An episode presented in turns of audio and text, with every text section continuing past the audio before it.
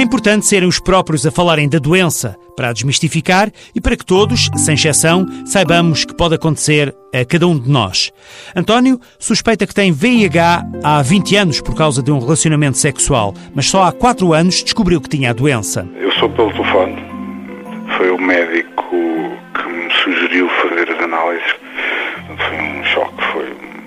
Desabou o mundo, basicamente. Com o VIH vieram os problemas. Para António, um dos mais graves é o estigma. Uma pessoa chegar ao local de trabalho e dizer, epá, atenção que eu sou diabético, se me acontecer aqui qualquer coisa, vocês sabem o que é que têm que fazer, pá, me dão açúcar ou isto ou aquilo.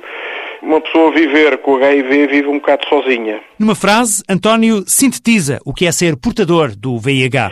Eu olho para o HIV como uma coisa que não me mata, mas mói. Faz falta falar mais sobre a doença. Será por aí o caminho para reduzir o estigma. Hoje em dia não se fala de HIV. Não ouço falar de HIV. A gente ouve falar no ébola, ouve falar... Toda a gente sabe o que é o ébola.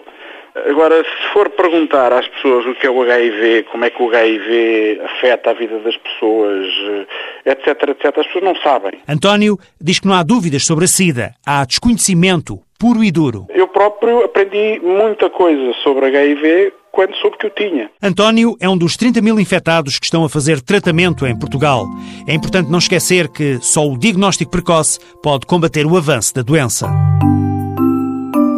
Uma iniciativa TSF em parceria com a Associação Portuguesa para o Estudo Clínico da SIDA, com o apoio Bristol Myers Squibb Biofarmacêutica.